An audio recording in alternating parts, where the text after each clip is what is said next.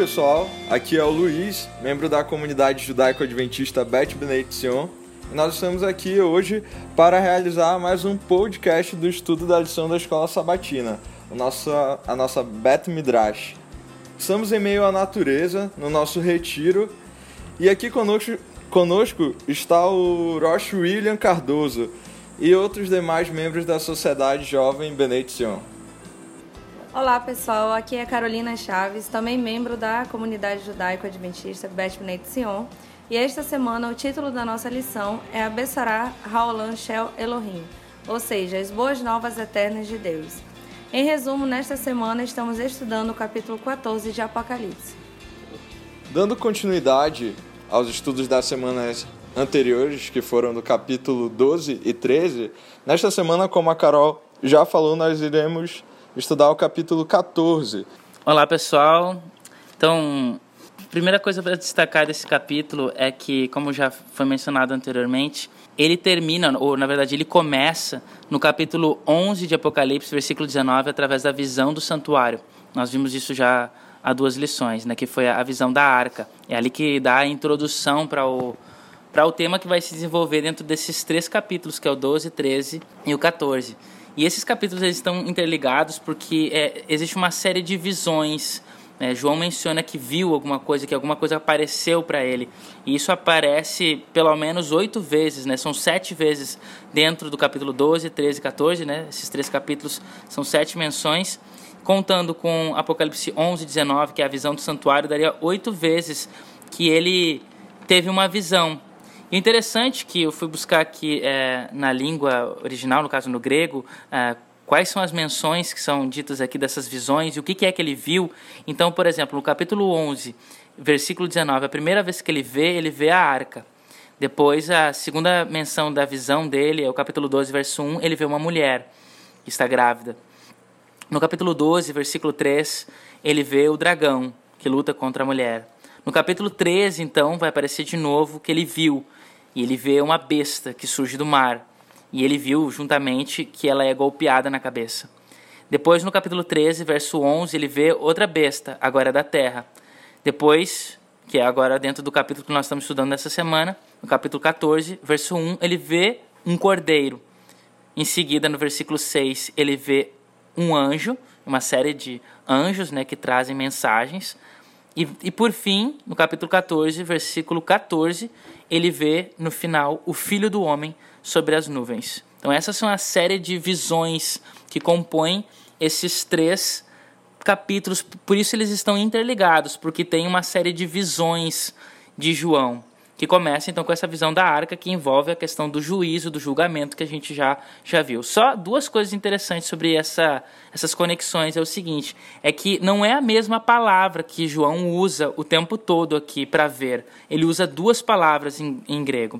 Então, uma palavra que ele usa é a palavra optomai, de óptico, né, de é, oftalmologia, né, de, de, ver, né, de olhos, é, de visão, de olhos. E a segunda palavra que ele usa é a palavra eido, né, ou ido, também pode ser pronunciado ido. São duas palavras para ver. O que, que isso é interessante? Primeiro, que é, a visão da arca, ele, ele vê no, no, no estilo, né, no jeito optomai. A mulher, optomai.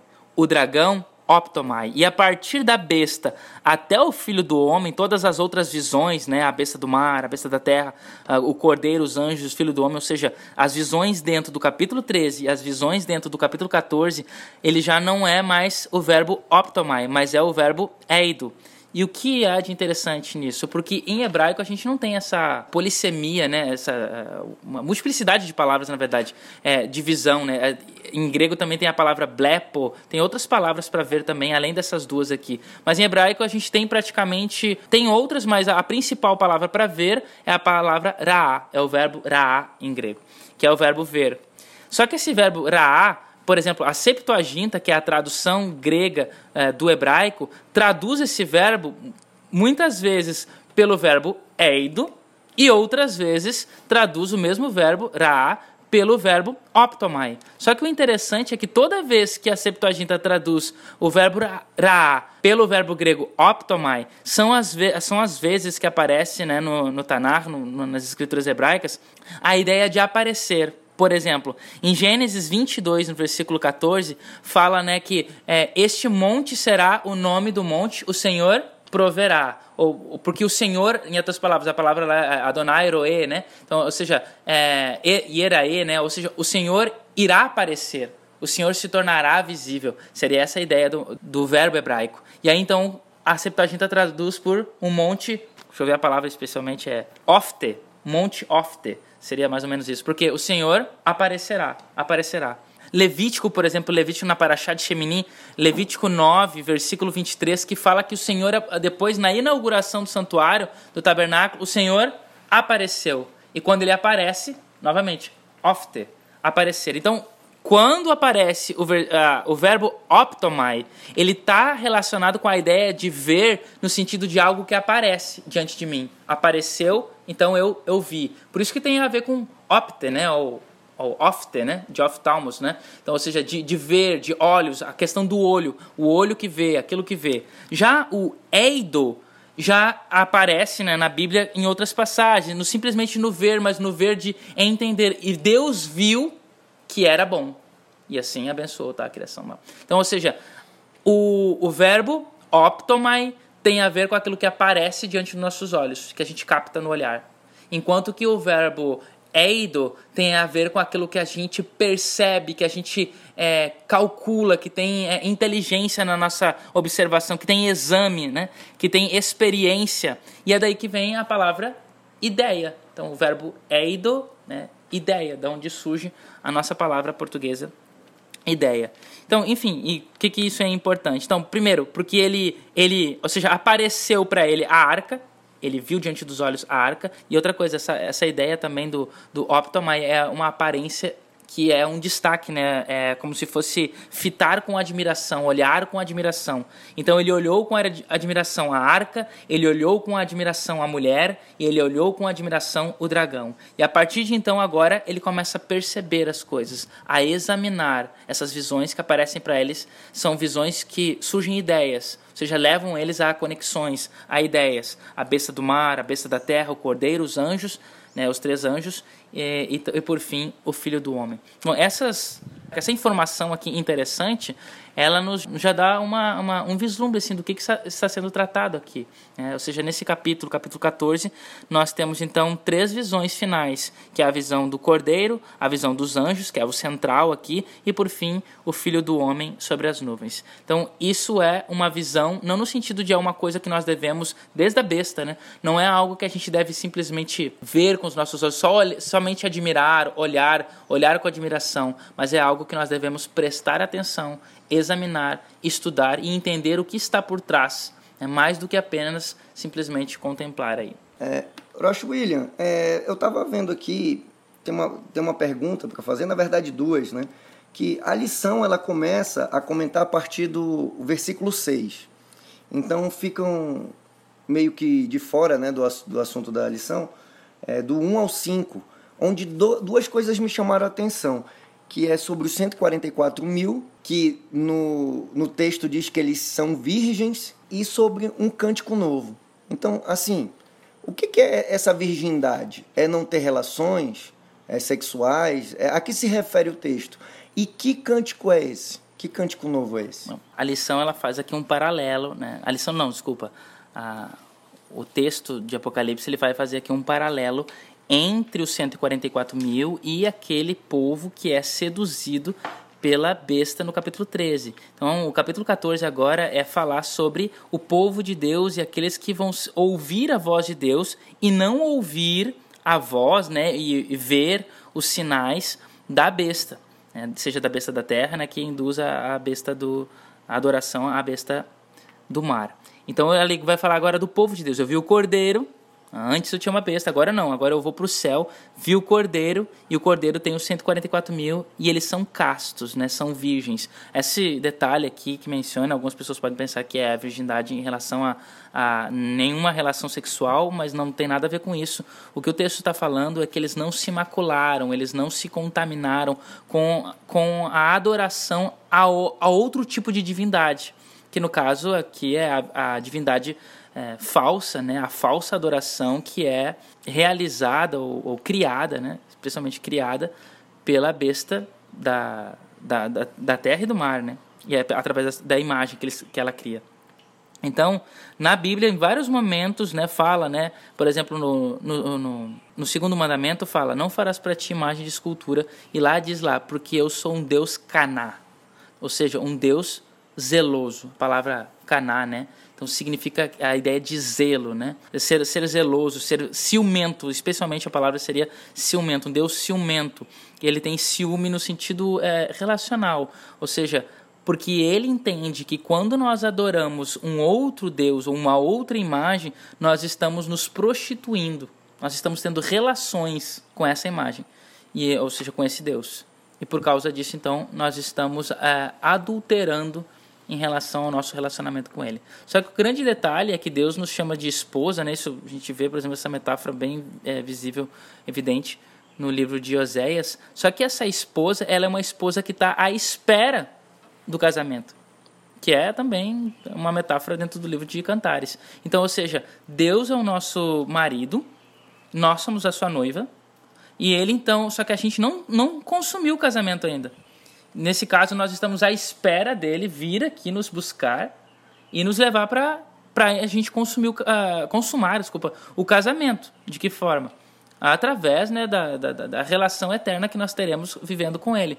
Então, se nós aqui na Terra tivermos a. Está ah, tá demorando demais, eu vou começar aqui a adorar outro Deus aqui. Isso é prostituição. Ou seja, para uma noiva se manter pura, né, ser a noiva de Deus, ou seja, a noiva, mesmo na, na, na nos costumes humanos, é, o, o, marido espera da sua noiva no momento da relação sexual, lá da, da da lua de mel espera encontrá-la pura, virgem, ou seja, ela não ter tido nenhuma relação com ninguém. E é aqui é o que acontece com esses 144 mil. Não significa que eles são de fato imaculados no sentido de nunca ter tido relação sexual, ou seja, são, são pessoas solteiras que casado não pode, não tem nada a ver. Então, o que está dizendo aqui é nessa relação, nessa imagem que Deus criou desde o do Tanar, desde as escrituras hebraicas, que ele criou nessa relacionamento entre ele e o seu povo, que é um povo que aguarda fielmente a sua vinda para então a consumação do casamento, que é o relacionamento que eles vão ter juntos. Ou seja, nunca se a, a, nunca aderiu, aceitou a lei de outro deus, nunca se prostituiu com outros deuses ou com as ideias de outros deuses ou até mesmo de um deus que se faz ser ele, mas que não são as suas ideias. Esse é o primeiro ponto. Qual é a segunda é? É, é interessante que é, sobre o texto né, que fala que não se contaminaram com mulheres, né? que na, no contexto hebraico, né, no contexto da cultura judaica, é, a gente vê a mulher com um papel muito importante sobre a educação, né? Uhum. sobre a doutrinação, vamos dizer assim, da família ou dos filhos, né? Uhum. Então, na verdade, é, é dá para fazer uma relação aqui. Né? Sim, e outra, não, outra coisa que fez, me fez lembrar é a questão do Apocalipse capítulo 17, que vai falar que a besta, né, é uma mulher, é uma meretriz, né, está sobre a besta, e ela é mãe das meretrizes. Ou seja, existe um monte de mulheres que são falsas adorações, né, que existem, falsos deuses, e que aqueles que se contaminam, aqueles que se prostituem com essas mulheres, ou seja, com essas é, falsas tipos de adoração, então deixam de ser castos, ou seja, de estar se preservando para o verdadeiro Deus, a verdadeira adoração, ao verdadeiro Deus que está para nos resgatar, né? Sim, a questão do cântico, né? Também tu, tu mencionou, né? Do cântico novo. Não, pois é, o cântico novo é interessante porque, por exemplo, na cerimônia judaica de recepção do sábado, né? de recebimento do sábado, a gente tem o Kabbalat Shabbat, é o nome recepção do sábado. E nessa cerimônia de pôr do sol do sábado, de receber o sábado, nós temos uma coletânea de, de salmos que nós cantamos, né? Salmo é, começa com o Salmo 95, né? Vai até o 99, depois o 29 e depois vem um último que não é um salmo, mas é uma poesia medieval chamada Alejado Di, e que nós recebemos o sábado assim. E, e, o interessante é que dentro desses cânticos, desse halelo, né, que é essa sequência de louvores a Deus, do Salmo 95 até o 99, se eu não me engano, o 98, acho que o 97 também ali, ele vai mencionar sobre a questão do cântico. Cântico novo. Vamos cantar um cântico novo. Então, cantemos ao Senhor um cântico novo. Então, o que, que o cântico novo ele, ele inspira e ele, ele significa? Primeiramente, isso nos faz lembrar Êxodo, né? É, Êxodo capítulo 15 é um cântico que eles cantam, é novo porque ele foi criado ali logo após a, o evento da passagem do Mar Vermelho, ou seja, da salvação do Êxodo em si, do Êxodo em si, então é cantado um cântico, é criado um cântico, um cântico novo, que é o Asiashir, né, o, o cântico do Mar Vermelho. E o cântico novo, então, no, no, livro de Salmos, ele tem a ver com a ideia da salvação. Ou seja, houve um evento de salvação, por isso vamos celebrar cantando um cântico novo. O cântico novo nos leva né, a entender a questão do evento da salvação. E o livro aí de Apocalipse, ele começa falando do Cordeiro. O cordeiro é o símbolo da salvação, o cordeiro de Deus que tira o pecado do mundo. Então, os 144 mil são aqueles que são fiéis ao cordeiro, estão prestes a cantar um cântico novo. Por quê? Por causa da salvação que acabou de acontecer. Prof. William, a lição ela trata de três anjos né, e suas mensagens, mas é, quando a gente lê o Apocalipse 14, os versículos seguintes, a partir do sexto, ele fala que a seguir vi outro anjo voando, como se não existissem apenas três mencionados anteriormente. Existisse um, anjo, um outro anjo que ele não revela quem é. Quem seria? Esse outro anjo, né? Ele fala um outro anjo como se houvesse algum anterior, né? Ele já tivesse falado o anterior. Primeiro, a gente já falou desde o começo que a gente está dentro de uma série de visões. Então, é, esse outro anjo, qual é o primeiro anjo para vir esse segundo agora que ele é, que é o outro que ele fala? Então, a gente está dentro de uma série de visões. Quando é que começou essa série de visões? No capítulo 12, especialmente no capítulo 11, né, o verso lá 19, se não me engano. É, o 19. Então é dali que começa a série de visões e vai até o capítulo 14. Então é dentro dessa série de visões, ou seja, capítulo 12, 13 e 14, que estão os anjos que ele está vendo, as visões que ele está tendo. E o, o último anjo a ser mencionado, o último anjo que ele viu, está lá dentro do capítulo 12, é, 7. A seguir, houve uma batalha no céu. Micael e seus anjos lutaram contra o dragão, e o dragão e seus anjos revidaram. Ok, então olha aí. Quem é o anjo aí? Miguel. Miguel, Micael, né? Então, ou seja, o anjo que ele tá vendo, o primeiro anjo que ele vê em toda essa série de visões e junto com os seus anjos, que ele também tem anjos, é Miguel.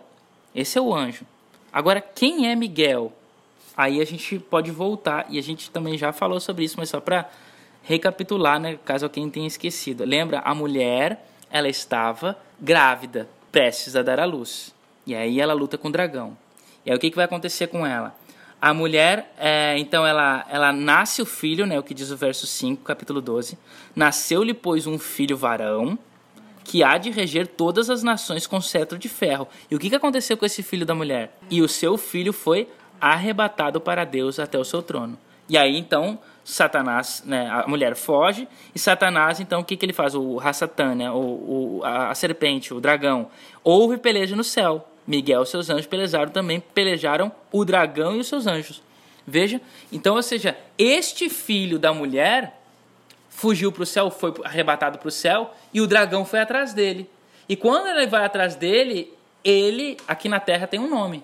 A gente chama de Yeshua. Mas lá no céu ele tem outro nome, que é Micael, que é Miguel. Então, quem é o anjo? O anjo é Miguel. O anjo é Michael, o anjo é Yeshua. E é esse que luta contra a Hassatan e expulsa ele para cá, que foi o que nós já falamos na última lição. Expulsa por quê? Porque é, quando Yeshua morre, ele resgata o, o, poder e a posse de toda a terra. Satanás, que é o atual, que era né, o atual dono disso tudo, perdeu e aí então ficou chateado, veio para cá e vai agora guerrear contra a, os descendentes, a mulher e seus descendentes. E aí então, volta agora para o capítulo 14. Então, eu vi outro anjo pelo meio do céu. Então, um detalhe importante aqui, né? Que na língua grega a gente tem duas palavras para outro. A gente tem a palavra heteros e a gente tem a palavra alos. É, o nosso químico deve estudar sobre isso, né? Então, é, heteros significa um outro que é diferente, por exemplo, né? É, geralmente, né, a gente fala, né, o heterossexual é aquele que é, é, tem, é, se relaciona com um sexo diferente do dele. Agora, alo, ou tipo, halogênio, né? É, então, alo tem a ver com a, algo que é outro, mas que é semelhante. Embora a gente não use isso na no homossexual, por exemplo, não, não usa, não é alossexual, usa ali já outro, outro termo, mas alo tem a ver com aquilo que é igual, é um outro igual. Então, quando ele fala aqui que eu vi um outro anjo, ele fala alos, ou seja, é um anjo igual a Miguel. E Miguel é um anjo totalmente diferente do to de todos os outros anjos. Por quê? Porque ele é um anjo humano. Então, esse outro anjo que João está vendo aqui é alguém que se assemelha a Miguel. Entende? Você sabe, né, primeiramente, que anjo na Bíblia é, não, não, significa, não significa um ser celestial. Anjo, angelos, a palavra malar em hebraico significa mensageiro. mensageiro. Exatamente, é um mensageiro. Então, nós vemos aqui que nós temos um eu vi um outro mensageiro, mas um outro igual àquele anterior, ou seja, igual àquele de antes, igual Miguel, Micael, igual o anjo Micael, ou seja, igual o mensageiro Micael. Que então quem é este anjo? Este anjo é um ser humano, ou a gente pode colocar um grupo de seres humanos. São os seres humanos. Os anjos aqui não são seres celestiais que, que João está vendo que vem do céu, tipo o Gabriel, o Rafael, aí, ou qualquer outro anjo que a gente pode dar um nome. O que João está vendo aqui, esse outro anjo, são seres, ou é um ser que representa né, seres humanos, porque são iguais a Micael. É outro no mesmo estilo de Micael, ou seja, é um anjo humano, ou seja, um mensageiro humano. São mensageiros humanos que ele está vendo que vão levar uma mensagem de esperança e também de advertência, né, que é de juízo aqui, né, de esperança e salvação ao mundo.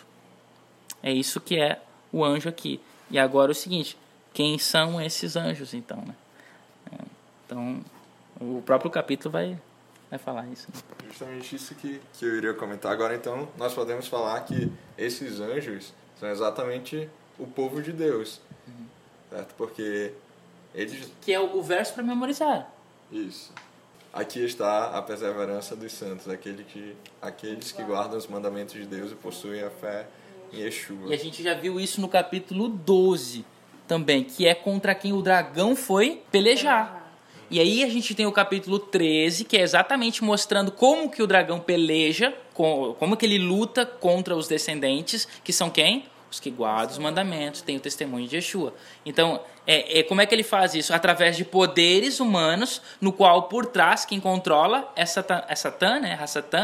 E aí está controlando e está seduzindo. É a palavra que é utilizada ali, né? Seduz os homens à perversão, a acharem que é coisas de Deus e não são. E aí então, e quem é que dá a mensagem? Então, olha, gente, tá errado. Essas, esses poderes humanos, políticos, religiosos quem está por trás deles é Hassatan, isso não é de Deus. Quem que anuncia isso? Não é um anjo que vai vir lá do céu e vai falar isso fenomenalmente aqui na terra. Não. É um outro anjo. Né? É um outro anjo. Igual a, a Yeshua, que ele já, ele já deu a mensagem dele aqui na terra e foi. Então ele envia agora um mensageiro que é igual a ele para falar a mesma, a mesma coisa que ele falou. Guardar os meus. Quem me ama, guarda os meus mandamentos. E agora aqueles que guardam os mandamentos e têm o testemunho, o meu testemunho, são aqueles que vão anunciar enquanto eu não estiver lá. Ou seja, vocês são eu aonde eu não estou. Então, quem é que fala isso no mundo? Quem são os mensageiros de Deus aqui no mundo? Somos todos nós. Mas qual é a nossa garantia, né, a nossa certeza que a gente tem de que de fato nós somos esses mensageiros? Quando nós aceitamos o testemunho fidedigno de Yeshua na nossa vida e, consequentemente, guardamos os, os mandamentos. Que aqui no caso não são, ah, é só os mandamentos que Yeshua deu. Não, Yeshua, na verdade, não deu nenhum mandamento. Né? É, o único mandamento que ele nos deixou é que a gente seguisse a Torá, uhum. É, ou, ou, seja, aquilo que já tinha sido deixado. Então, os mandamentos se referem a todas as escrituras, o Tanar e a Brit Hadashah, o, o, a, a, o Primeiro Testamento e o Segundo Testamento, que é o Novo Testamento. Então, ou seja, quando a gente segue esses mandamentos por completo e tem o testemunho de Yeshua, nós estamos, e anunciando isso ao mundo, né, nós estamos sendo esses anjos aqui, ó, que, que são mencionados no capítulo 14. Só um, um detalhe interessante que eu esqueci de mencionar é o seguinte: o, livro de Daniel faz isso e, e João também faz isso. E acho até que já falei sobre isso também. que é a questão dessa é, essa oscilação constante nas visões entre céu e terra. Então, por exemplo, lá no capítulo 11, versículo 19, ele vê no céu o santuário. Aí depois começa o capítulo 12. Aí ele vê na terra uma mulher e o dragão. Aí, aí são arrebatados, né? O, o filho é arrebatado, a mulher vai para o deserto. Aí, o versículo 7, né? Que a gente leu agora há pouco. Aí volta para o céu. Aí agora tudo acontecendo no céu. Aí o dragão é expulso do céu. Aí vai pra, volta para a terra. Aí é tudo descreve na terra. Aí vem as bestas, que é tudo da terra. Só que agora eu vi o cordeiro, tava no céu. Capítulo 14. Viu lá no céu o cordeiro e tal, tudo que está acontecendo no céu. Aí agora, no versículo 6, que é, o, que é a nossa lição, né, vai tratar aí a partir do 14, verso 6, que são as três mensagens angélicas, essas mensagens humanas que a gente acabou de ver. E aí fala, vi no meio do céu. E aí que está interessante, esse meio do céu não está se referindo ao céu celestial. O, aqui... Hã? A morada de Deus. É, né? não, não. O meio do céu aqui é como se fosse o nosso meio-dia, quando o sol se para, está parado, né, bem no meião do céu. O céu azul, o nosso céu. Então ele viu no céu terrestre, ou seja, agora a linguagem volta para a terra. Então ele viu no céu terrestre o anjo, o anjo que é o mensageiro como Miguel, Alós, né? Como Miguel. Então, ou seja, não faria sentido as visões trazerem é, o céu e depois terra, céu e terra, e aqui continuar céu e céu, né? Uhum, céu então, e céu. de fato, aqui o céu que é que é citado é o nosso céu atmosférico. Exatamente, né? é porque tem por causa dessa oscilação. E tu vê, o livro de Daniel, capítulo uh, eh, 7, que é um capítulo que está bastante ligado com, essa, com essas visões aqui, que também são as visões de Daniel, né? capítulo 7, as minhas visões da noite, ele fala, também oscila assim. Então tu vê os animais na terra, depois tu vê os tronos no céu, depois volta para a terra de novo, o que acontece com a besta, aí depois uh, volta para o céu. Então fica essa oscilação. E é só que o, o, detalhe de Daniel que é mais legal é que a gente não vê isso apenas só na, na descrição, mas também na poética. Porque quando ele ele ele está falando das coisas da terra, ele usa prosa, mas quando ele está falando das coisas do céu, ele usa um estilo poético de escrever. Aí tu vê na, na própria literatura, né, no estilo literário dele. E aqui João que não está escrevendo em hebraico, não está escrevendo em grego, mas ele fala, mas a gente vê isso através das imagens que ele está mostrando aqui. Então, capítulo 14, versículo 6, ou seja, a menção da, dos três anjos aqui, das três mensagens angélicas, é uma visão terrestre de seres angelicais, entre aspas, que ninguém está vendo fazer, mas que são terrestres, ou seja, são humanos, igual aquele anterior anjo, que também era um anjo, o filho da mulher, te, é, humano, que foi para o céu. Então, o que, que, é que me torna humano é a minha relação, é, é o fato de eu ser humano mesmo, né? que é estar tá aqui na Terra.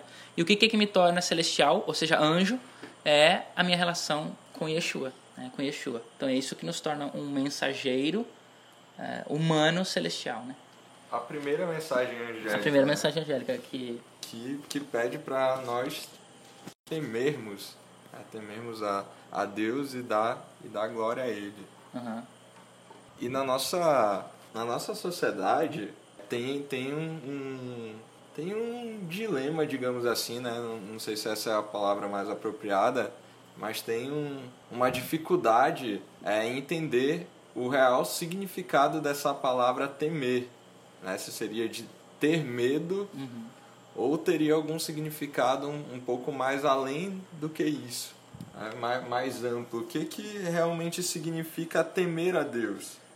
É, até porque hoje, hoje né, a gente percebe que muita semântica de muitas palavras da, das escrituras é, mudaram, né? Sim. Então, assim, eu entendo a, a pergunta do Luiz é, e também fiquei curioso. Né? O que seria esse temer? É só ter medo mesmo ou, ou envolve outras coisas? Tu vê, um livro que fala bastante dessa questão do temor é o livro de, de Provérbios, né? O, o temor a Deus é o princípio da sabedoria. Essa acho que até isso começa, né? Já na introdução do livro de Provérbios. E o que, que é o temor? O temor é exatamente é a ciência da presença divina. Ou seja, eu estou ciente sobre a presença divina. Porque olha só, veja, no mundo antigo a gente se encontra com os deuses no templo. nos seus templos, né? E inclusive poderia se fazer coisas escondidas dos deuses, que eles não sabiam, eles poderiam desconfiar e tal, mas eles não sabiam. Mas o Deus das Escrituras, ele é o Deus da criação. E aí que está o grande ponto. Por ele ser o criador de todas as coisas, e ele é só um, e ele é o que criou tudo que existe, ele sabe todas as coisas, ele está em todos os lugares, ele conhece todas as coisas, e por causa disso, se eu faço qualquer coisa que eu faço que é contrário a, ao que Deus me pede, eu não tenho temor a Ele. É como se eu desconsidero que Ele está me vendo, entende? É como se é o grande Big Brother aí, né? Então, que está vendo todas as coisas, mas não no sentido negativo, que ele está é, pronto a nos condenar, apontar o dedo. Não é essa a questão. Só que Deus, é, é, por ser o Criador, Ele está em todos os lugares, Ele sabe todas as coisas. E quando eu é, sei que mesmo dentro do meu quarto, é, no meu carro, é, na minha cidade, fora dela, em qualquer lugar que eu estiver, eu estou sob a presença de Deus ou a manifestação divina, isso é ter temor a Deus. E esse até, inclusive, é um dos símbolos do, do kippah. Então, por que, que a gente veste o kippah? É um símbolo do meu respeito a Deus, do meu temor a Deus, da minha ciência de que aonde quer que eu estiver, Deus ali está e eu estou sempre debaixo das suas asas. E quando eu tenho ciência disso, isso é o que vai me levar a ter boas atitudes. Porque se eu faço uma coisa, ah, eu faço, sei lá, descumpro um mandamento, sei lá, vou inventar aqui, roubo, roubei uma coisa. Então, quando eu roubo, roubo uma coisa é, e eu levo a vida, não, tranquilo, roubei e sigo numa boa, eu estou desconsiderando que, poxa, pode ninguém, nenhuma câmera e nenhuma pessoa me viu, mas Deus viu. Deus sabe. E aí então eu desconsiderei essa capacidade divina, esse poder dele, e por isso então eu desrespeitei. E aí então, e eu desrespeitei por quê? Porque eu não, não tenho medo das consequências. Não tenho medo é, daquele que me observa. Não tenho medo daquele que me olha. E ah, tá só uma, uma curiosidade. O verbo hebraico que é o verbo temer é o verbo yará. E o verbo hebraico que é o verbo ver é o verbo ra'á. E aqui já até falei agora há pouco, né? E esse verbo raá e o verbo yará, vocês estão percebendo, são parecidos. são parecidos, né, foneticamente. E alguns dizem até que eles são derivados da mesma raiz antiga, então não, mas não vem ao mérito. Então, raá e yará estão conectados. Ou seja, é, por quê? Porque aquele que teme, teme aquilo que é visto, aquilo que se vê. E até existe hoje, né, nas teorias sociológicas e tal, né, ou filosóficas, né, essa questão da visão, né? A visão causa medo, né? Os animais, é, às vezes, né, é, é como é que, é que se diz a palavra, simulam olhos para dar medo ao, ao, ao predador, né? Tipo, tem peixes que borboleta, né? Borboletas, também. né? Sim, o pavão. Você tá me contando o pavão. sobre o pavão. O pavão. O leão, sobre a juba do leão. A juba, exatamente. Então assim, a questão do olhar, né? Então, o olhar intimida, né? Então a questão do olhar e o medo estão interligados de alguma forma, né? Eu acho que o, o próprio Foucault fala isso, né? Na, a questão do é, punir, vigiar e punir, né? Então, ou seja, os olhos punem, né? O olhar pune. Então essa questão da, traz medo, né? O olhar traz medo. Então, é, isso também está ligado na Bíblia na questão até é, gramatical aqui, né, das palavras, né? Então, ou seja, a ideia do yará, o temor, e o ra, do ver. Mas nesse sentido, só a única diferença que foi que tu mencionou, Luiz, foi que ah, o temor na Bíblia não está relacionado com essa ideia de ter medo, que é o que nós estamos falando aqui de, de, de dos animais, da nossa sociedade aqui, do temor, do medo de ser punido, o medo de é, do que vai acontecer se alguém descobrir. Não, uhum. o temor aqui tem a ver com o respeito e o amor a Deus. Eu sei quem é o meu Criador e por isso eu vou fazer o que é certo. Porque eu sei que o meu Criador observa tudo, sabe todas as coisas, vê todas as coisas e eu respeito a imagem que ele, que ele tem de mim. É, lembra lá o desafio que, que ele faz, né, que Deus faz com Jó. É, desculpa, é, com Jó não, com, com Hassatan, né? Ah, ah, Satanás invade lá o céu é perguntado para ele: Ué, de onde é que tu vens? E ele diz: Eu vim de rodear e de passear pela terra, de andar por ela. É como se ele dissesse: Eu vim da minha terra, eu vim do, da minha posse. E aí então Deus ironicamente responde para ele: Ah, que legal, tu veio da tua terra, né? Mas tu viu o meu servo Jó? É, ou seja, é, a terra é tua, mas o servo lá é meu. Então, e tu viste ele? E quem é Jó? Jó é alguém que sabe que tem alguém que olha para ele, mas não com a, com a ideia de punição, mas é alguém que, que é o seu criador e por isso ele respeita através das suas atitudes, das suas ações. Então, por isso a ideia do temor, que é o que vai aparecer dentro do livro de Provérbios, está relacionado com a ideia daquilo que a gente faz, ou seja, das nossas ações, dos mandamentos. Então, o temor aqui tem a ver com considerar Deus como Deus, né? É, como criador, especialmente. E ele, ele também está conectado diretamente com a parte de, de dar glória a ele também. Sim.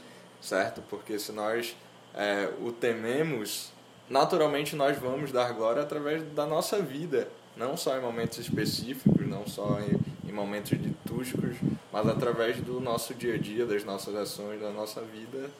É, será um reflexo do que Deus pede para que, que nós façamos, certo? Certo. As nossas, as nossas atitudes vindicam a posição divina, né? a autoridade divina e o, e o status dele como criador. O ato de lembrar também, né? Assim. O ato de lembrar é como o senhor um dia estava me contando é, sobre aquela parábola que o, o, veio um estrangeiro e aí ele estava com fome, só que na terra, quando ele estava na terra dos outros, ele tinha medo. Só que ele foi recebido de uma outra forma. Uhum. E aí vem o ato de lembrar por que ele foi recebido de uma outra forma. Porque lá no passado eu fui escravo no, no Egito, mas só que Deus me libertou. É como se fosse o primeiro mandamento. Uhum. E aí ele me ensinou aquilo que eu fiz por vocês, vocês agora fazem para os outros, né? E, e é por isso que a gente fala em nome do teu filho, uhum. porque a gente está lembrando também de Yeshua. É verdade. E, Hiroshi, assim, o Gabriel comentando sobre mandamentos, a gente. É, é interessante, né? Parece até que tem uma relação entre mandamento e, e o capítulo anterior, né? O capítulo 13. Né? Que, o que seria essa relação aí? Bom, é, até a lição faz essa, essa consideração.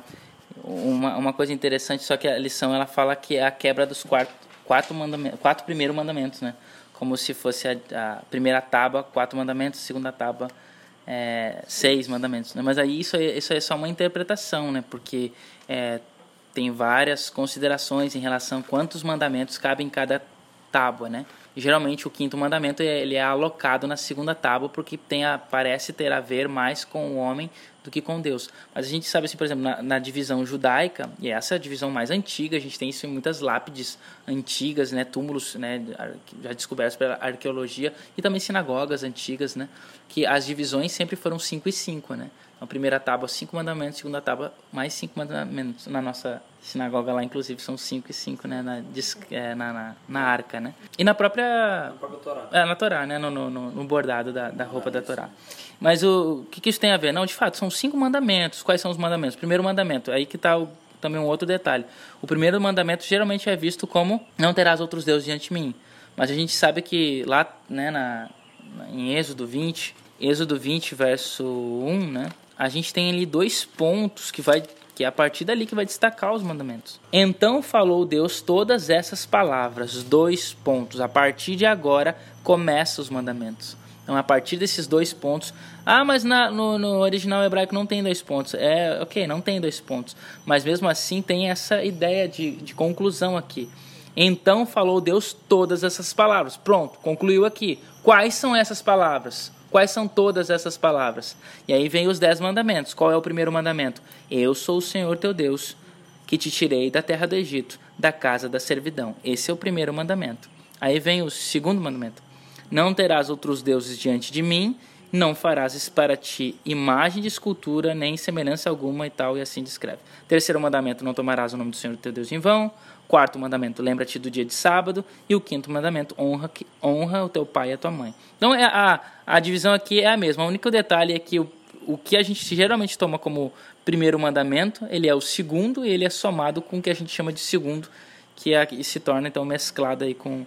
Ou seja, é, no, na versão, vamos dizer assim, na versão comum que todos temos, é o primeiro e o segundo são um só Uhum. E na verdade o primeiro mandamento é o Eu sou o Senhor teu Deus que te tirou da terra do Egito. Exatamente. Porque é, é, isso, primeiramente, é porque os mandamentos eles têm a ver com graça e não com, com obrigação da lei. Por que, que, eu, por que, que eu obedeço os mandamentos?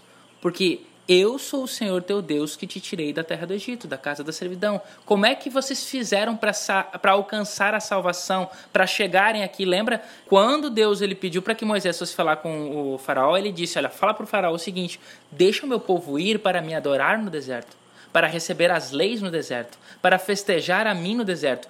Os dez mandamentos é a conclusão desse pedido que Deus é, mandou fazer, né, é, através de Moisés para o faraó. E quando então, é, então quando ele, é, Deus ele, ele fala os mandamentos, é, a questão aqui é a questão da, da salvação. Por que é que vocês saíram de lá? Como que vocês conseguiram sair do Egito? É porque vocês guardavam o sábado? É porque vocês não mataram ninguém? É porque vocês eram bons? É por isso? Não. Foi a graça que tirou vocês de lá. Então, depois da graça, e ela, e ela é, o, é o slogan inicial do primeiro mandamento: Eu sou o Senhor teu Deus que te tirei da terra do Egito, da casa da servidão. Foi eu que tirei vocês seja, de lá. Ou seja, eu sou o teu salvador. Eu sou o teu salvador. Esse é o primeiro mandamento. Então, por causa disso, não terás outros deuses. Ou seja, por que, então, como o Gabriel colocou, né? Então, por que você age dessa forma?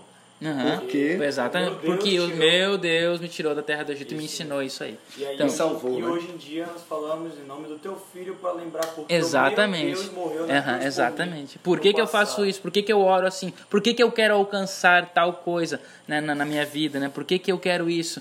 Por que, que eu mereço perdão? Por causa da lembrança. Muito bem. Exatamente. É o ato então, de lembrar. É o ato de lembrar. Que tá, e é até uma palavra muito E é comum na conect- escritura. é- é- ela é conectada para tudo que existe na Bíblia praticamente. Nós temos que, que lembrar, né? Sim, lembrar a, a, a lembrança constante. Então aqui a gente tem essa lembrança dos, dos cinco primeiros mandamentos, especialmente porque esses mandamentos estão conectados com a adoração direta a Deus. Então é a adoração ali, na- o nome de Deus aparece. É, só um, um parêntese. Por que o, o quinto mandamento está aqui então? Ele, ou, ele, ou ele aparece aqui? O quinto mandamento, ele é um mandamento que fala honrar o pai e mãe. Até inclusive a palavra que é usada ali, né, a palavra honrar, é a palavra, agora há pouco nos bastidores a gente estava discutindo que é a palavra kavod, né, kabed, né, fala lá, kabed, que é o mandamento aí, honra o pai e a mãe. Então kavod, a ideia da, da glória de Deus, né, o verbo kavad, né, de glorificar, honrar. Então o, o que que isso tem a ver? Porque é, honrar o pai e a mãe é uma forma de adoração. Porque e isso é, a pedagogia fala sobre isso, né? Que é, o, o, o pai e a mãe são as figuras visíveis, né? Daquilo que é invisível, que é Deus. Então, se eu obedeço, né? Honro, se eu temo, se eu tenho temor à vigilância e, a, e, a, e aos cuidados, né? Do meu pai e da minha mãe, consequentemente eu vou ter respeito, né? Temor pelo meu Deus, pelo Deus que, que me é passado, que me é ensinado. Porque se o meu pai e minha mãe forem ruins para mim ou me ensinarem mal, significa que esse Deus é ruim e ele é mal também, ou ele, ele, fa, ou ele pensa desse jeito, daquele jeito. Então a gente acaba perdendo a noção. Então, o nosso pai e a nossa mãe é o nosso modelo de Deus, é, enquanto a gente está crescendo. Eu estava pensando aqui que o pai e a mãe é a representação de, do eterno e do próprio Shabat. Porque eles são a visão que nós temos em carne. Deus e o Shabat não podemos ver e nem tocar. Mas só que quando ele fala sobre o noivo e a noiva, o pai e a mãe é um noivo e a noiva. E, ele, e a gente sempre chama Deus como se fosse o nosso pai. Então eles são a nossa representação humana do que a gente não pode ver ou tocar. Inclusive, E o próprio sábado é um tempo, né? Que é Sim, uma coisa que é a um- gente não vê. Isso. inclusive o amor de mãe é comparado ao mais próximo que a gente po possa imaginar do amor de Deus. Sim, sim. tá, mas vamos, vamos, fechar esse parênteses agora, porque vamos voltar. O que isso tem a ver com a lição? É, bom, é porque a lição fala o seguinte. Quando, voltando né, na lição anterior, ou seja, no capítulo 13. No capítulo 13, a gente tem então a besta que ela quebra toda essa tábua que tem a ver com a adoração a Deus. Então, de que forma? Então, por exemplo, o primeiro mandamento, né? Eu sou o Senhor teu Deus que te tirei da, da, da terra do Egito, da, da, escra- da escravidão lá. isso é o que começa o capítulo 14. O capítulo 14 começa falando de quem? Do cordeiro. O, é, o cordeiro é o símbolo, é aquele que abriu os selos anteriormente. O cordeiro é o símbolo do Salvador. Eis o Cordeiro de Deus que tira o pecado do mundo. O Cordeiro é o símbolo de quem traz o resgate, de quem traz a salvação. Não são as bestas, até porque não existe nenhum animal né, mencionado dessa forma, besta, que era um animal utilizado no santuário para a salvação e tal. Então, o cordeiro é o símbolo da salvação, mas não o povo prefere adorar bestas, ou seja, animais híbridos, que são, a gente poderia colocar animais que são taref, né? ou seja, não são kosher, não são puros, são imundos, são animais que, que não são é, utilizados no santuário e nem também na, na, no consumo, para o consumo humano. E são esses animais que são seguidos pela população, pelo povo. Então começa, então ele não é aquele que me traz a salvação. Já quebra o primeiro mandamento. Segundo mandamento, ter um único Deus e não fazer imagem dele. Então, a besta ali, ela, ela cria uma imagem e ela se faz ser Deus, né? Porque o que, que é mencionado lá? Quem é como a besta? O povo se maravilha e pergunta quem é como a besta. E Miguel, Michael, que é o nome né, da, do anjo humano Deus, é que é quem é como Deus. Então ele, a besta se faz ser Deus e aí quando você adora a besta você está adorando outro Deus. Ah, mas o nome que essa besta está estampando lá, vamos supor que é uma, é uma igreja, é uma instituição, está dizendo lá cristã ou adorador, ou sei lá, adora ao Deus das escrituras hebraicas. Que seja. Mas de qualquer forma, mesmo que tenha um nome, isso não significa que de fato é de Deus, que é de Yeshua, do Deus da Bíblia. Então, por quê? Porque pode estar sendo um fantoche de Hassatan, que é o que o, o, Apocalipse. É isso, exatamente isso que o Apocalipse está dizendo. A luta que vai ser é travada entre as pessoas e Satanás, né? E Hassatan, não é uma luta física, não é nada real assim físico, mas sim é uma luta através de ideias, através do nosso, do nosso intelecto. É, ou a gente vai ser enganado ou nós vamos acordar e perceber a verdade e agarrá-la. E a maioria vai ser enganado. E aí então a, a besta então ela, ela se faz passar por Deus, ela cria uma imagem, ela vai to, contrariando todos os mandamentos. Ela também é, ela tem blasfêmias escritas sobre a sua cabeça.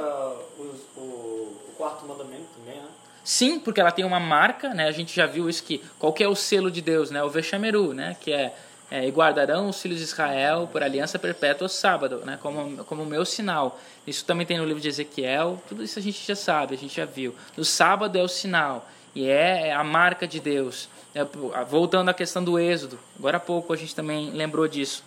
Qual é o primeiro mandamento que Deus ensina após a saída do, do, né, do Êxodo, né? Após a, a, passagem do Mar Vermelho. Então, antes do Sinai, né? Antes, antes do Sinai, é. Ou seja, Deus está tão é, é, é, é, ansioso, né? Ele quer dar os mandamentos. Ele, ah, eu, ah, puxa, puxa vida, tirei o meu povo. Ah, ele está tão feliz com a gente. Ah, tirei o meu povo. Mas olha, eu já vou antecipar, vou dar um spoiler para ele do que, que eu tenho preparado para eles. Aí ele, pô, dá um mandamento. E dos dez ele escolhe o, o mais especial que é o Shabat. Como que ele dá esse mandamento? Maná. Através do maná. E aí ele dá de uma forma muito mais assim. A, a, gente não entende não matar, não roubar, não adulterar, não fazer imagens da forma como a gente entende. Quer dizer, a gente, eu digo, né? Me colocando como se eu estivesse lá, né? Porque a gente não viu essas coisas acontecendo. A gente imagina.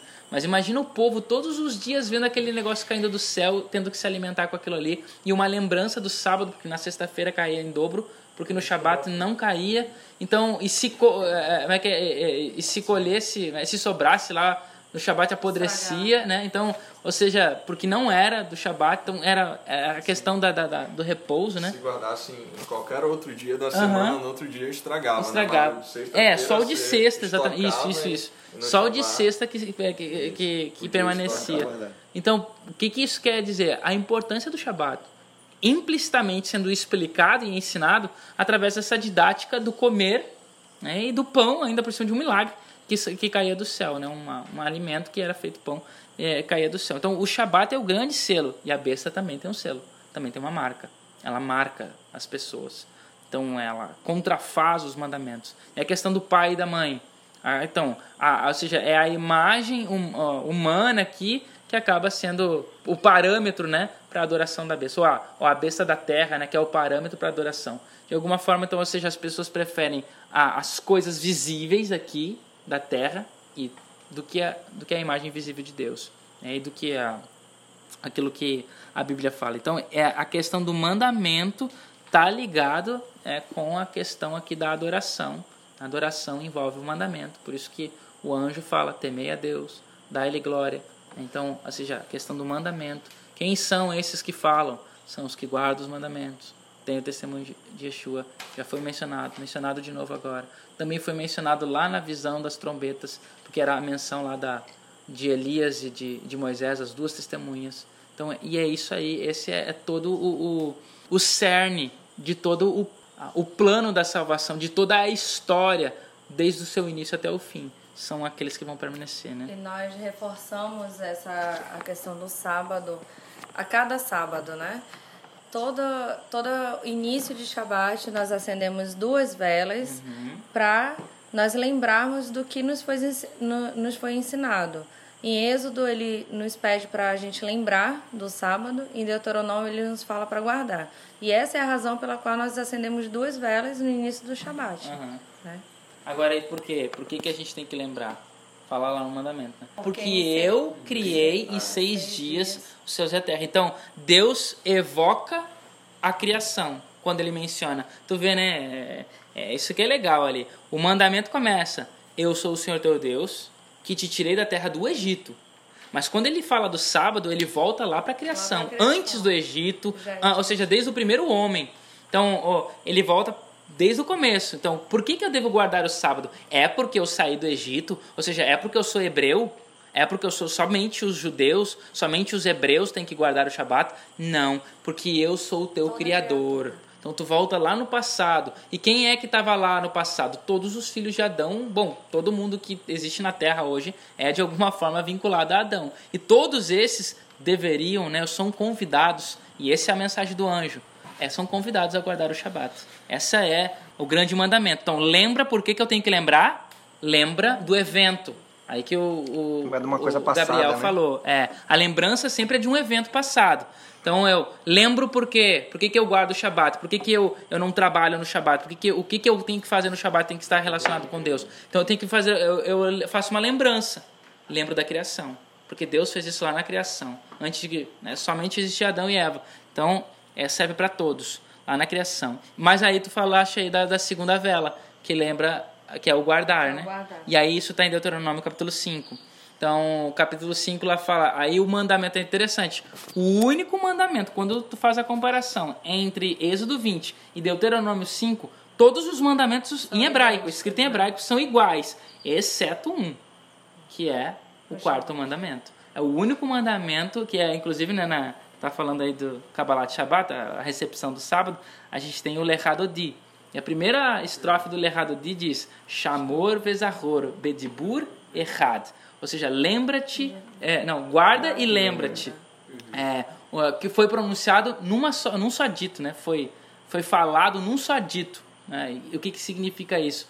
Que é uma interpretação judaica que há de que quando Deus ele falou os dez mandamentos, por que existe essa diferença entre Êxodo 20, o quarto mandamento é de um jeito, e em Deuteronômio 5, o quarto mandamento é de outro jeito? Porque quando ele falava, né? eu sou o Senhor teu Deus, tal, tal, foi falando. No quarto mandamento, ele disse esse mandamento de duas formas diferentes, mas ao mesmo tempo, numa só pronúncia, né? Então, então como tipo, se a primeira palavra, como se a primeira palavra tivesse é, saído duas pronúncias para uma uhum. palavra. É como vamos na supor primeira palavra, que é né? eu e tu falando. Eu vou falar o mandamento na versão lembra e tu fala ele todo ah, na versão guarda. E a gente conta até 13 e nós falamos ao mesmo tempo juntos. E essa foi a voz de Deus. Lembra que era uma voz, a voz de Deus é chamada vozes, né? Vozes, né?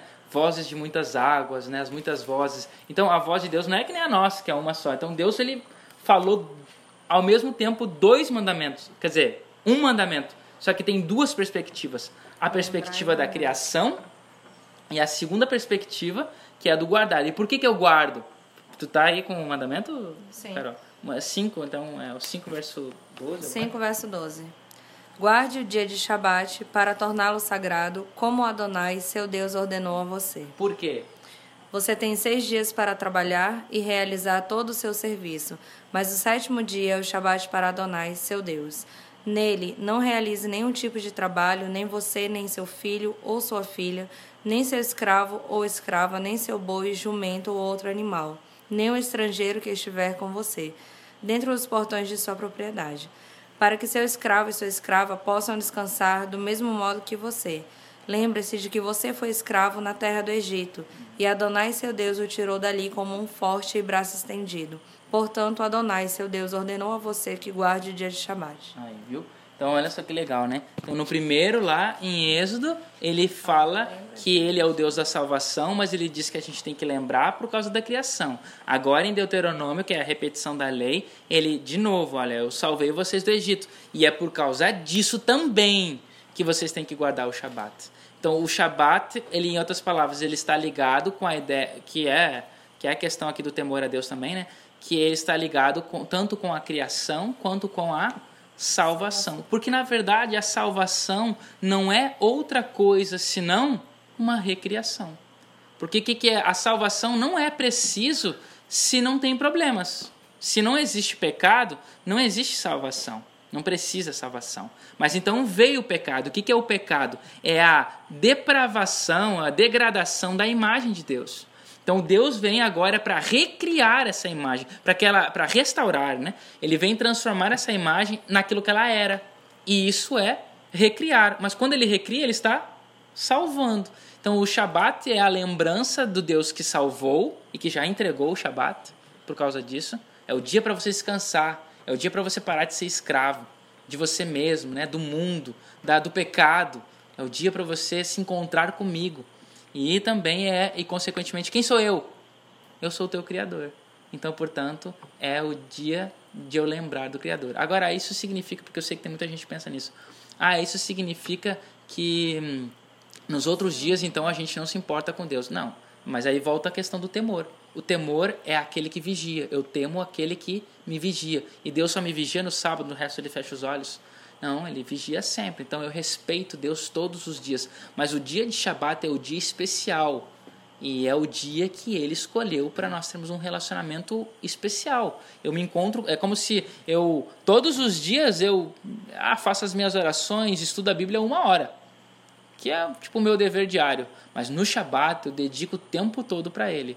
Se eu tiver que trabalhar, mas para ajudar uma pessoa que está em necessidade, o que, que ele falou? Quando você fizer uma dessas coisas, você está fazendo para mim. Agora, se eu utilizo é, é, o meu trabalho no dia de Shabat para ganhar lucro pessoal e para me auto é, bem fazer, né, para me beneficiar, para mim mesmo, esse dinheiro, essa, esse trabalho que eu executei, mesmo que eu tenha feito um bem ao próximo, aí eu sei lá, eu trabalho no numa assistência social e aí pago pelo governo e ajudei lá X pessoa. E aí ganhei, a, pô, a pessoa ficou super feliz, mas depois eu ganhei o meu salário. Isso não é, isso não é, é, é isso não é assim, é, não é o trabalho que se espera no Shabat.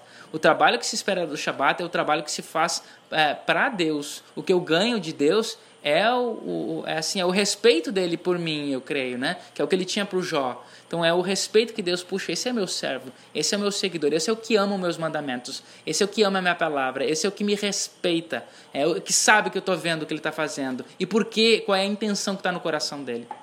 E é isso o que Deus espera do povo do tempo do fim, que somos nós que estamos aí, né? Hiroshi, o capítulo 14 ele continua no verso 8 de Apocalipse com a segunda mensagem angélica. Inclusive é uma mensagem a gente tem que ter um, um pouco de cuidado né, ao, ao falar com algumas pessoas, até porque pode interferir em algo que muitas pessoas queiram durante a vida toda. Então a gente tem que, tem que ter um pouquinho de cuidado que diz assim. Né? E outro anjo seguiu dizendo, caiu, caiu Babilônia, aquela grande cidade que a todas as nações deu a beber do vinho da ira da sua fornicação. E a gente entende que Babilônia é a mãe das prostitutas e que as suas filhas são outras igrejas, né, que se apegam às suas doutrinas e tradições, seguindo o, o próprio exemplo de Babilônia. Inclusive, Ellen White fala isso no Grande Conflito. Mas a gente se o senhor puder explicar um pouquinho melhor para a gente o que seria exatamente esse vinho, Uhum. né? Tá. O, o vinho, até acho que foi na lição passada que quem está acompanhando deve ter visto. Até li um, uma história, né, de um, se eu não me engano, até não estou com as minhas anotações aqui, mas é, o Apocalipse de Moisés, ou Apocalipse de Baruch, agora eu não lembro. É um dos dois. Ah, acho que é o Apocalipse de Baruch, que fala uma história antiga, uma história midrástica, né, um, um conto judaico que até um dos mais antigos que menciona sobre eh, quem é Hassatã. Menciona o nome Samael, né? E Samael, então, ele era um anjo e ele veio aqui na terra, ele plantou uma vinha e essa vinha era a árvore do conhecimento do bem e do mal, que fez com que então Adão e Eva fossem tentados, e por causa disso ele se tornou então o Hassatã, que é o inimigo. E aí o que que acontece? Então a, a vinha, dentro dessa tradição hum, mais judaica, né, até mesmo do, da literatura antiga, a vinha é o símbolo do fruto do pecado. É, quanto que para nós assim ocidentais é por causa de uma questão medieval lá é, é a ou até mesmo uma tradução, é, tem duas versões, né? A Da tradução de uma questão econômica lá é a maçã, né? O fruto do pecado é a maçã. Tá, é a Apple, né? Tem, tirou até dessa imagem, né? A questão da curiosidade e tal. Mas, a, a, mas na tradição judaica, ou a tradição mais antiga, antes aí das tradições de, de Jerônimo pro latim e, sei lá, de, do que aconteceu na Idade Média aí com a Igreja Católica, a, a, o fruto relacionado à árvore do conhecimento do bem e do mal era a uva. Então é a uva. E você tem isso assim. é, tem uma relação muito forte nisso, assim, por exemplo, num paralelo que a gente pode fazer com relação a Noé. Noé, ele é o segundo Adão, né? Ele é o próximo Adão, né? Ele é um novo Adão, na verdade. No segundo não, porque aí tira o lugar de Yeshua, né? Mas ele é o novo Adão. Então ele está num lugar sozinho lá, com a família dele, aí ele dorme lá, Adão dorme também e tal. Aí tem a questão que ele tem uma árvore que ele planta, que é uma vinha, ele aí ele, ele é como se fosse assim, tava tudo bem até ele plantar essa árvore. Depois que ele planta a árvore, aí ele se embebeda, aí o filho dele peca com ele também lá, tal, Ca- Caim, ah, não Cã, desculpa, Cã e Canaã. E, a, e aí então todo o problema começa a surgir, agora o pecado voltou, né? Não que tinha se apagado, né? Mas, mas aqui só tá, tá fazendo um paralelo, Gênesis faz um paralelo entre si mesmo. Então, um homem e tal. E qual é o fruto que, que fez com que Noé fosse levado ao pecado junto, juntamente com, com Cam? É, é a uva, é a vinha. Né? No caso, a vinha, ele bebeu da vinha e, e se bebedou. Mas aí, eu- antes disso, outro, outro midrash que aí o- o Marcos pode falar aí pra gente aí que eu achei interessante. Esse é, eu não conhecia, mas que estava contando. Conta aí pra gente. É uma, é, uma certa ocasião eu li um midrash, né, um conto judaico antigo, que disse que Deus criou a, a vinha, né, o, a árvore do, da uva, né, Uhum. e Satã, como ele ficou com inveja daqui, da, daquilo que Deus criou, ele regou aquela, aquela planta, né, aquela, aquela árvore, com sangue de quatro animais que ele sacrificou ao pé da, dela, né? Que foi justamente o macaco, um leão, o porco e, e um- um- uma ovelha. Isso, ovelha, leão, porco e macaco. Então, até se conta desse midrash que quando o- uma pessoa fica alcoolizada, né, fica bêbada, ela toma as características eh, de um desses animais. Né? Ou seja, ou ela fica valente como um leão, ou fica, ou fica querendo fazer gracinha como um macaco, ou fica mansa como uma ovelha, ou fica caída na lama como um porco. Né? É isso que eu ouvi. É, e é Não, bem- interessante, é, né? isso é interessante, porque não, não, não é nada que seja verdadeiro, mas é só a questão assim dessa imagem da uva vista no mundo antigo, nessas histórias antigas. Então veja que a uva está relacionado com a ideia da em- embriaguez, né? Ou a questão da bebida em si. Lembrando só, né, que hoje quando a gente toma um vinho ou se a gente tomar um suco da uva puro que seja, a gente toma e é agradável porque ele é gelado, geralmente quanto mais gelado assim até mais gostoso né É, mas agora é, isso não tinha no mundo antigo a gente ele, essa esse privilégio que nós temos de tomar um bom suco de uva assim ou até mesmo quem bebe vinho né alcoólico que, quem tem esse privilégio é, no mundo antigo não se tinha isso. Para começar, o, o vinho também não era acrescido álcool como a gente faz hoje. Nós colocamos álcool na é a fermentação natural. E olha, e é uma coisa que acontecia muito rápido, porque é, é, o calor do lugar, não tinha onde gelar. Então o calor, e ainda por cima eles eram é, reservados em, em, é, como é, em peles, não, em peles. Peles de é, ele- peles de animais, por exemplo, a, a perna de um animal. A perna do animal é tirada assim, a, pé, a, a, a parte de dentro, né? A carne. Então, exatamente. E aí tirava ela só, só costurava ela embaixo e aí virava um saco. Né? Um saco. Ele se, até ó, quanto mais a perna vai afinando, né? os odres, Então é, né? essa parte fina. É, Os odres, né? os odres, exatamente. Essa parte fina é onde tu, tu coloca para beber. E isso era carregado em camelos ou carregado, imagina. É, é, então era uma bebida quente, né? No máximo, só se eles deixassem à noite para esfriar ou, ou como é, os desbravadores, né? Colocam dentro do, do rio e amarram numa árvore para deixar ali para ficar gelado. Esse é o máximo que tinha para ou numa época de de inverno no máximo, né, se, se, se fosse o caso. Então veja que era um alimento, uma bebida que realmente ele fermentava muito fácil, era bebido quente e era realmente um alimento que... Qual era a única serventia dele? É, era embriaguez, não era o prazer. Né? Não, tinha, não tinha prazer tanto assim como, como a gente tem hoje. É prazeroso, porque é gelado, porque é gostoso, porque sacia. Mas, mas na época, assim, gostoso continua sendo, mas, mas quente, né? O negócio, então, assim, era um negócio que levava a embriaguez. E essa é a imagem, a imagem do pecado, que é o que traz aqui.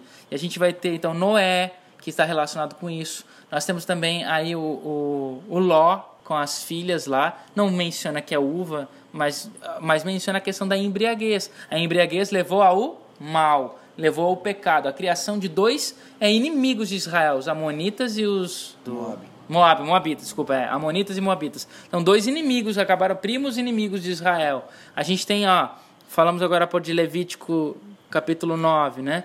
Então, tem Levítico capítulo 10, que ainda é a Paraxá de Shemini, se não me engano. Nessa Paraxá, então, fala ali que então a gente tem a inauguração do santuário no capítulo 9 e a presença de Deus. Já no capítulo 10, a gente tem a morte imediata de, de dois sacerdotes, que é Nadab e Abiú, que morrem por quê? Bom, não fala por que, que ele mas se a gente seguir na sequência do capítulo 10 de Levítico, o primeiro mandamento que é dado em Levítico, ah, né, depois da morte de, de Nadab e Abiú, o primeiro ah, mandamento que é dado no, no capítulo 10, ali no versículo, no versículo 8, ó, falou também o Senhor a Arão, dizendo, então morreu os filhos dele aí, primeira coisa que Deus fala para Arão, falou também, esse também indica aqui uma continuidade da, da história anterior com a, a próxima. A história anterior é a morte dos filhos. Aí falou também, olha, mais uma coisa Deus falou para Arão, dizendo: bebi- ou bebida forte, tu e teus filhos não bebereis quando entrares na tenda da congregação, para que não morrais. Estatuto perpétuo será isso entre as vossas gerações.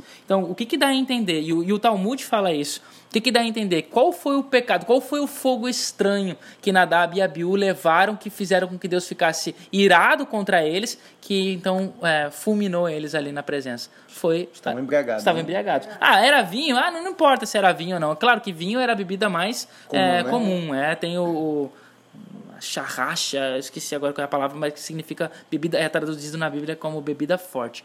Mas então a bebida, a uva não, a uva era a bebida mais comum em qualquer lugar. E aí então é, você tem então a Nadab e Abiú que morreram tanto pelo Talmud, Midrash, quanto pela própria ideia do que dá a entender o texto, que foi embriaguez. Ou seja, o fogo estranho foi o fato de eles levarem algo perante Deus não, não cientes do que eles estavam fazendo. E o que, que é que a Babilônia ela, ela, ela faz em relação a nós? Quem é Babilônia, primeiramente? Babilônia, então, é essas bestas. Ou seja, é aquela que, que rapta o povo, que escraviza o povo de Deus, que levou o povo ao cativeiro.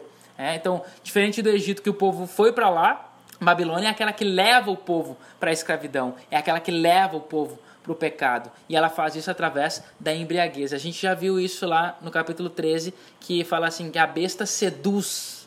Ela seduz como uma meretriz, né, num- numa porta, as sereias, né? Ela mostra sua beleza e seduz os marinheiros. Então aqui ela seduz os homens. Então ela ela leva a embriaguez, ou seja, ela leva ao pecado e os homens nem percebem porque estão felizes, bebendo, se alegrando.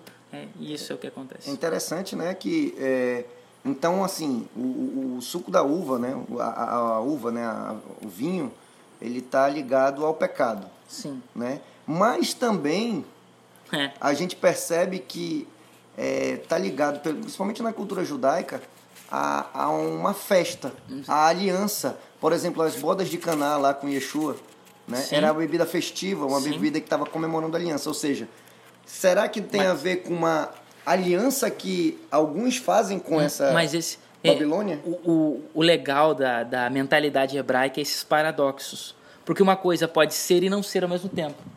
Então tem muito isso, por exemplo, né, a própria palavra bênção em hebraico também significa maldição. Pode também significar maldição. Então a gente tem esses paradoxos, porque, porque a, a, a gente tem esses contrastes também, até mesmo na natureza. Vários paradoxos assim. E aí então o que acontece? A gente tem isso. Então, ao mesmo tempo que o vinho é um, um, um símbolo do pecado, ele também é o símbolo da salvação.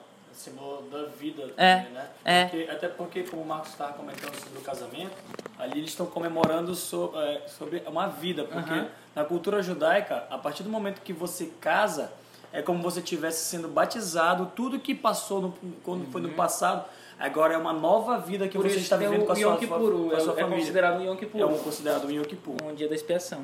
Verdade. Então, isso é interessante. Então, é, é o mesmo, é, essa relação né, de, de paradoxo que a gente tem aqui. Então, Deus usa o mal para o bem, muitas vezes. Então, você vê, por exemplo, né, é, Levi, ele é amaldiçoado. Agora, é em Gênesis, né, que eles são amaldiçoados. Não me lembro se é por causa lá dos siquemitas. Sei que Levi é amaldiçoado por alguma coisa lá. Não me lembro agora da história, já me fugiu. Mas aí tu vê, mas, mas ao contrário, qual foi o único que não se. É, é, é o único, a única tribo que não se, é, se envolveu com o pecado do bezerro de ouro? Foi Levi. Ah, então a maldição se desfaz. Então aquilo que era maldição para ele se tornou uma bênção. E essa que é a dinâmica da- do pensamento hebraico. Uma coisa que é, ela pode deixar de ser. Então, a mesma coisa, ao, ao mesmo tempo em que o vinho é um símbolo do pecado, também pela sua coloração semelhante à cor do sangue, ele é o símbolo da vida. Ele é o símbolo da salvação. Porque sem derramamento de sangue, Não há remissão de pecados. não há remissão de pecados, exato. Sem derramamento de sangue não há remissão de pecados. E, o derramamento, e aí Yeshua pega no- o copo da, da- de vinho lá e diz: Este é o meu sangue, o sangue da nova aliança, que é o sangue que eu vou derramar em favor de muitos. E, e tudo que quando a gente vê esse, esse vinho, sempre tem a ver com aliança, né? Casamento, ou seja, é, os povos se prostituem, ou seja, se relacionam, ou seja, fazem alianças com essa meretriz e com as filhas dela. Uhum. E por isso ela se alegra, porque ela está ali como se estivesse festejando com a taça, né? Como Pois se estivesse é. numa festa, Ah, né? exatamente. É, Porque ela é a está única alegre diferença. porque ela está levando o povo ao pecado, né? É, verdade. Até inclusive, por exemplo, é, quando a gente tem é, em Pessah, ou que é, que é Páscoa, né? Ou, ou essa ou Kiddush, que é o momento da santificação, o momento final da liturgia judaica, não se usa o vinho como um símbolo de beberagem, né? De bebida. É apenas um símbolo da aliança, é um pacto e é só um copinho, é um pouco que, que se utiliza. Ah, no caso os judeus hoje em dia, né, utilizam mais é, o vinho no dia de Purim, né, que é o dia de Aham. de extravasar, né? Mas, mas assim, mas então tu vê o, o, o- já esse relato aqui da Babel, da Babilônia, é, do vinho dela é, é um vinho de festa, como vocês estão mencionando. É a festa, é a beberagem, é a diversão, é assim, é, na nossa mente é, é embriaguez, é, é, é, enuviar a nossa mente com com aquilo que poderia ser de Deus ser tampado, ser colocado uma sombra, não um véu é, para que a gente consiga ver a verdade, ou enxergar a verdade, ou ver Deus. É isso que acontece. Então nós perdemos a, a noção, a, Da realidade, a né? realidade, a verdade, né? A gente está tão empolgado, envolvido com o momento e com, ou seja, com o nosso eu, com o nosso, com os nossos próprios sentimentos, que a gente perde a questão de quem é Deus, da sobriedade, daquilo que Deus pede de nós, da- dos mandamentos, né? Até- Por que, que a gente está fazendo? O que nós estamos fazendo? A quem nós estamos fazendo? Eles vão até trocando, né? Ah, como a gente foi percebendo desde o começo, eles foram tro eh, eh, a besta foi trocando as, as palavras de Deus, tanto no mandamento, tanto em tudo. O, por um exemplo, no Kiddush nós falamos Lehai, Uhum. A vida. a vida. O, que, o que é diferente do que a besta faz. Exatamente. A besta, mas aí que tá. A besta faz isso, só que às avessas. Porque as pessoas que estão celebrando estão achando que é um lechaim, Sim. que é a vida. porque elas acham que aquilo ali é a verdade. Mas na verdade, quando a gente olha na, na história, nós estamos vendo que aquilo ali tudo é um fantoche e não é Leheim, seria Lemote, né? Ou seja, a morte, né? então, é, a besta finge, né, que é a vida, mas é a morte. E, e Hiroshi, assim, sobre a morte, né, que é bastante interessante na lição dessa semana, é que o texto bíblico lá de Apocalipse 14, ele meio que encerra falando sobre o tormento eterno, uhum. né? Falando sobre a fumaça. a fumaça, né? Aquilo que sobe pela eternidade, né? O tormento uhum. da... Como é, como é que é isso? É, essa é uma dúvida que, puxa, e, é, especialmente né, a Igreja Católica no decorrer da a Igreja Católica no decorrer do, do, do, da Idade Média, assim, ela realmente criou uma uma imagem sobre isso que dura até hoje. E as nossas novelas aí e literatura. e música elas perpetuam essa imagem né? Que é a imagem do inferno que, que é o inferno? O inferno é o lugar, é o dia da perdição, que todos vão queimar e ficam lá queimando para sempre. A gente também tem uma. Embora não fala ali que ele está queimando para sempre, mas, mas tem aquela, aquela passagem da Bíblia que é uma história, né? um relato que Yeshua conta sobre Lázaro, o rico e o Lázaro. Né? Um está no inferno, no inferno né? no Sheol, e o outro está no seio de Abraão. Né? E aí então é, tem essa, essa ideia, né? Então da, da purgação, né? De ficar é, sendo eternamente sendo purificado e nunca vai ser purificado, porque se já está lá, não tem como sair de lá, né? Ou seja, porque para estar tá lá no céu tem que ter, tem que tá, tem que ser puro. Mas se eu estou no purgatório, né? estou purgando lá, né? Ou seja, estou sendo purificado, para que, que eu vou ser purificado se eu não vou conseguir chegar à pureza para poder chegar no céu? Mas então é, é ilógico. Mas o que, que significa isso? Uma coisa interessante. Primeiro, que o texto fala assim, ó, aqui, ó, versículo 10, 14, né, 10. Também esse, a terceira voz, né? Também esse beberá o vinho da cólera de Deus, a gente já falou, preparado sem mistura do cálice de sua. A gente até nem. Só uma pausa aí, não falamos do sem mistura, né? No passado eles tinham o costume de misturar o vinho com água, né? E, ou seja, isso, isso diminui a, a potência do, do vinho. E, e, e, olha que tu vê, né? O nosso vinho de hoje, ele é muito mais potente, que não é com água, é com álcool, né? Muito mais potente do que o deles. Então veja que tinha que beber bastante vinho para ficar alcoolizado, né?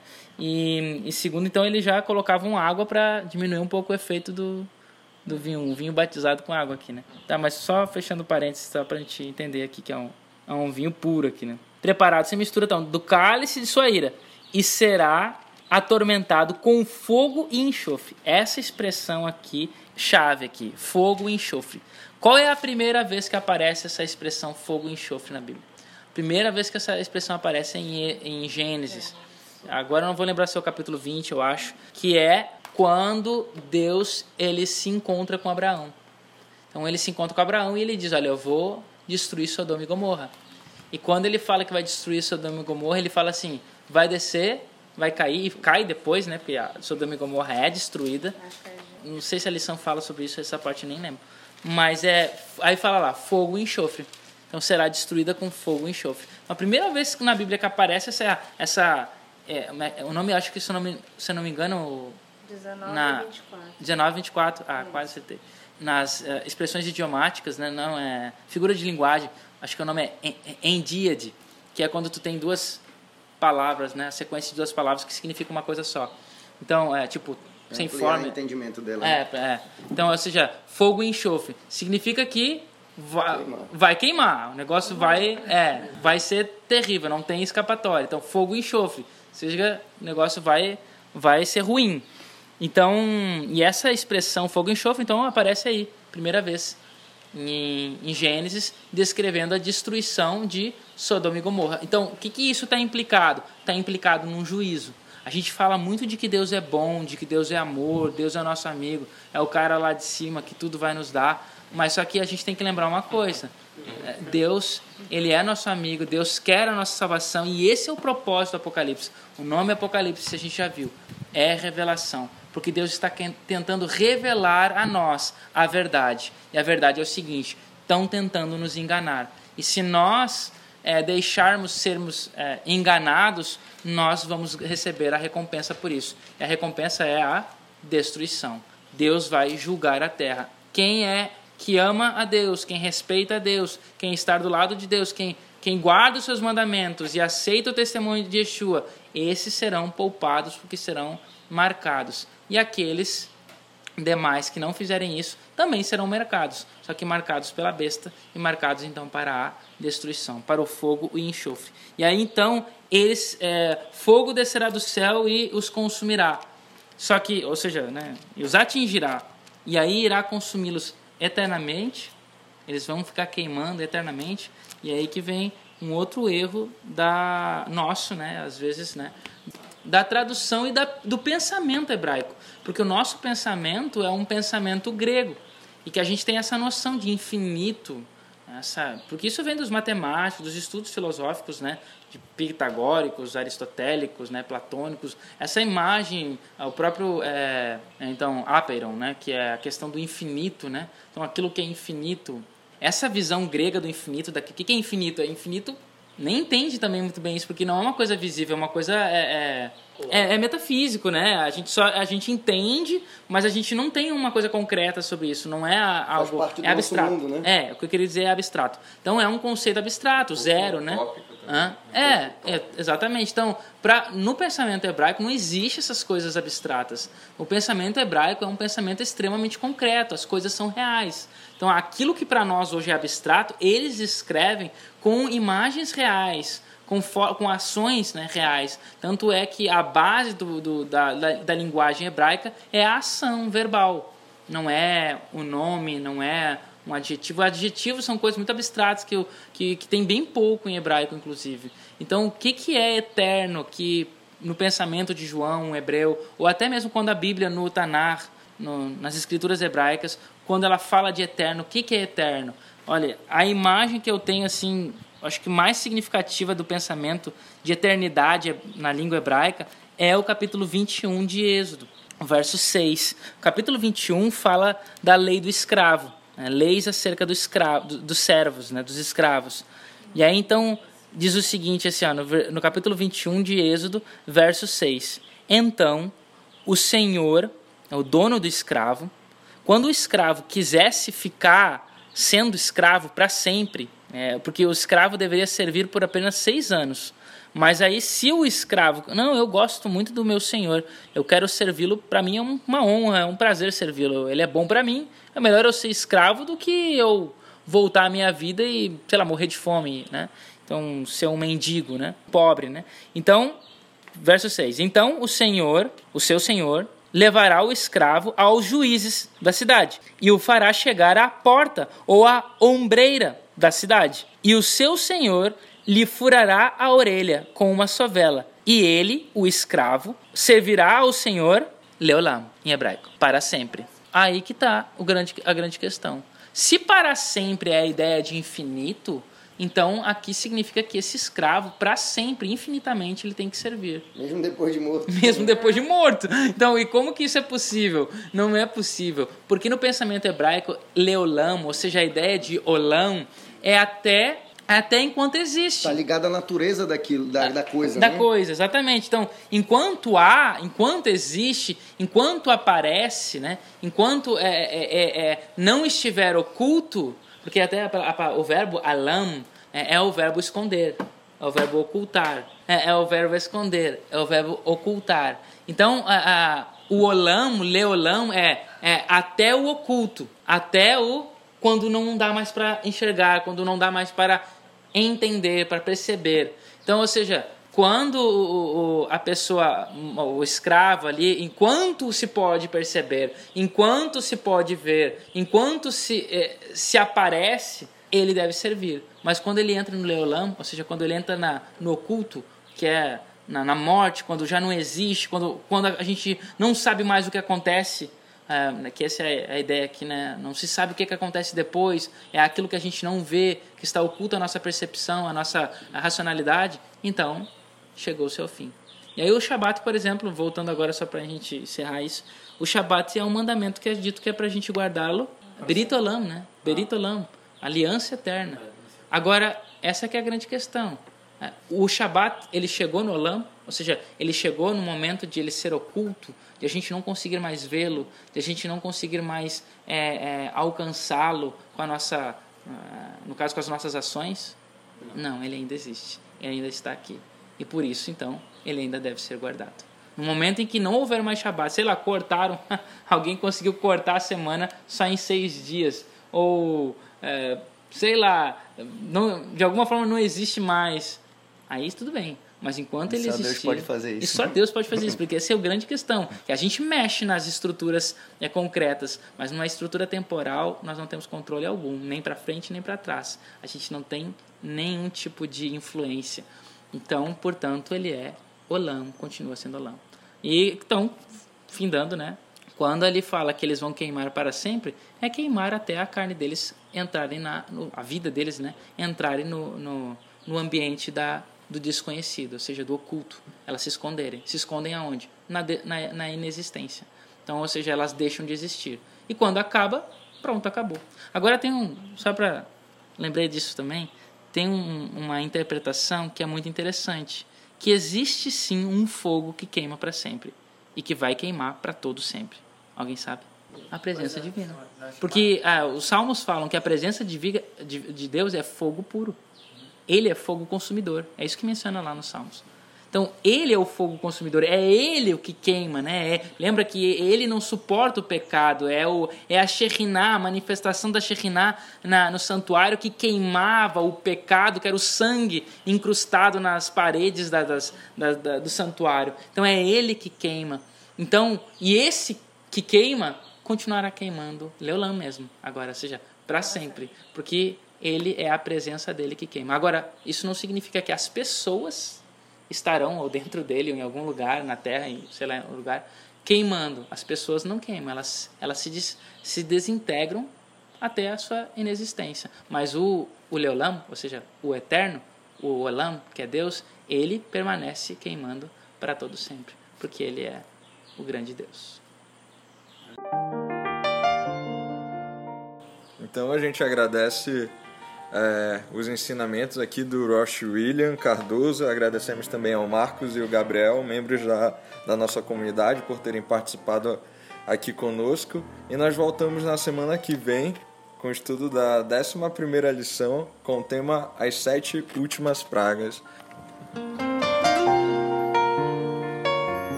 E também não esqueçam de nos seguir nas redes sociais BBT Manaus ou Beth Benedicion Manaus.